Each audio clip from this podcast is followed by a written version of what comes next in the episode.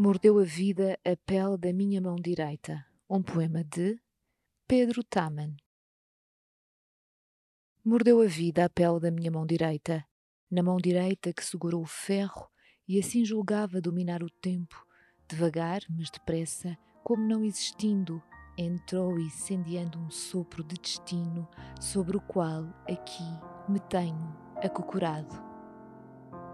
Pedro Taman em Retábulo das Matérias, 1956-2013, uma edição da Imprensa Nacional.